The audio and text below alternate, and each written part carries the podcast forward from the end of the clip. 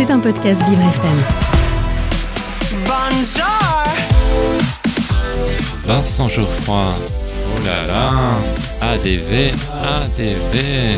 Agenda différent de Vincent Geoffroy. Mon rendez-vous extraordinaire. Et, et oui, qu'est-ce que vous croyez? Je suis unique.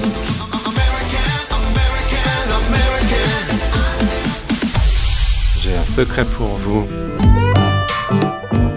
Aujourd'hui, dans mon agenda différent, je vous parle de l'exposition des cheveux et des poils. Mais chut, ne le répétez à personne. Cette rétrospective s'intéresse au monde occidental.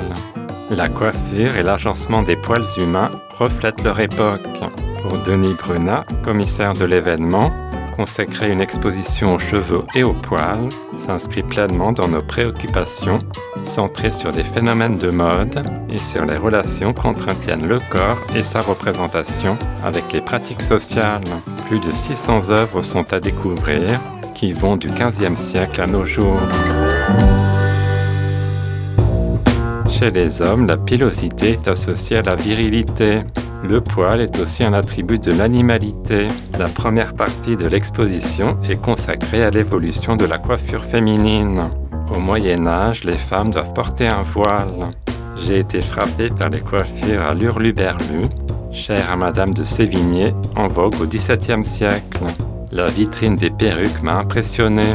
Les coiffeurs sont aussi mis à l'honneur.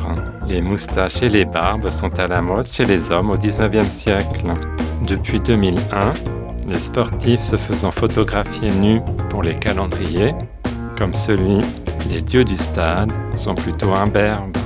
L'exposition se termine par un focus sur la mode contemporaine. J'ai aimé découvrir des œuvres d'art variées. Je verrai désormais les poils et les cheveux d'une autre façon. Des cheveux et des poils, une exposition à voir jusqu'au 17 septembre. Rendez-vous au musée des arts décoratifs, 107 rue de Rivoli dans le premier, métro Palais Royal, musée du Louvre. Maintenant que vous connaissez mon petit secret, je vous laisse. J'ai volé du café dans le tiroir de Léo, je dois aller lui en racheter.